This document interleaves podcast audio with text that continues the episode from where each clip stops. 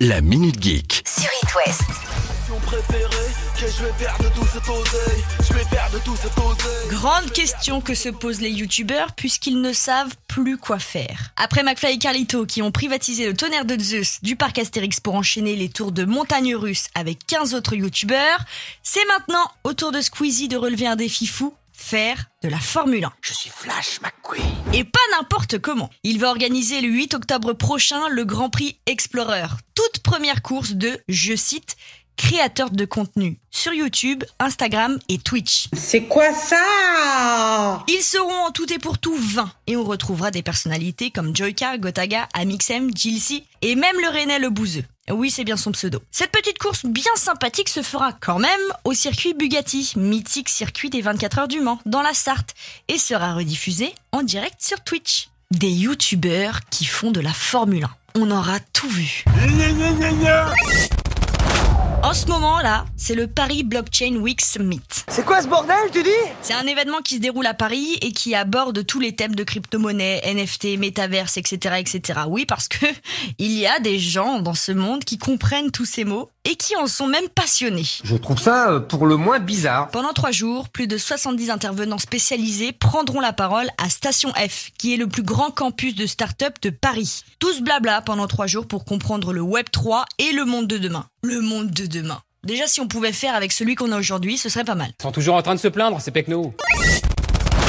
À l'ouest, depuis hier, il y a le Laval Virtual. On a eu l'occasion d'en parler plus largement à midi dans Sur Place ou à emporter, mais si vous n'étiez pas là, c'est le premier salon européen de la réalité virtuelle. On y retrouve des conférences, des professionnels du métier, des grosses boîtes comme Microsoft et même des démos de projets étudiants. Ah, ma foi, c'est intéressant. Le tout, c'est de parler et de s'intéresser à la réalité virtuelle avec des éditeurs de logiciels, des sociétés de services, bref, un gros gros salon qui réunit pas mal de monde et où on peut tester des produits. C'est là où c'est intéressant.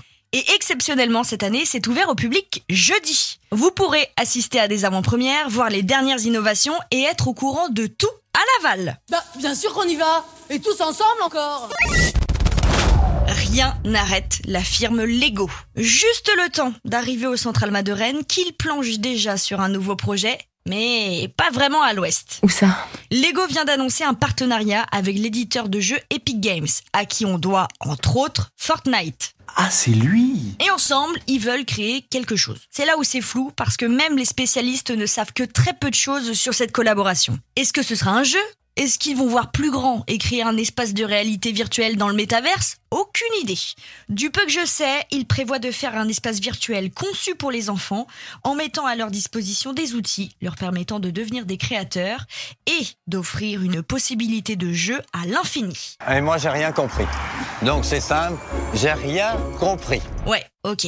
C'est vachement vague comme délire, mais ça va être un espace pour que les internautes du monde entier se connectent, quoi. Mais en fait, c'est là où euh, bah, ça existe déjà. Genre euh, Internet.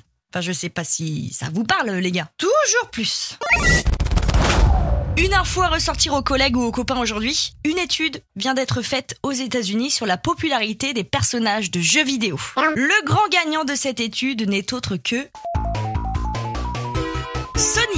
Sur 50 États des États-Unis, Sonic l'emporte en étant populaire sur 21 d'entre eux. Vient ensuite, bien sûr, les Pokémon, mais là où c'est rigolo, c'est que ce n'est pas le plus populaire des Pokémon, mais Bulbizarre, le starter plante. Mario, quant à lui, n'est populaire que dans deux États des États-Unis.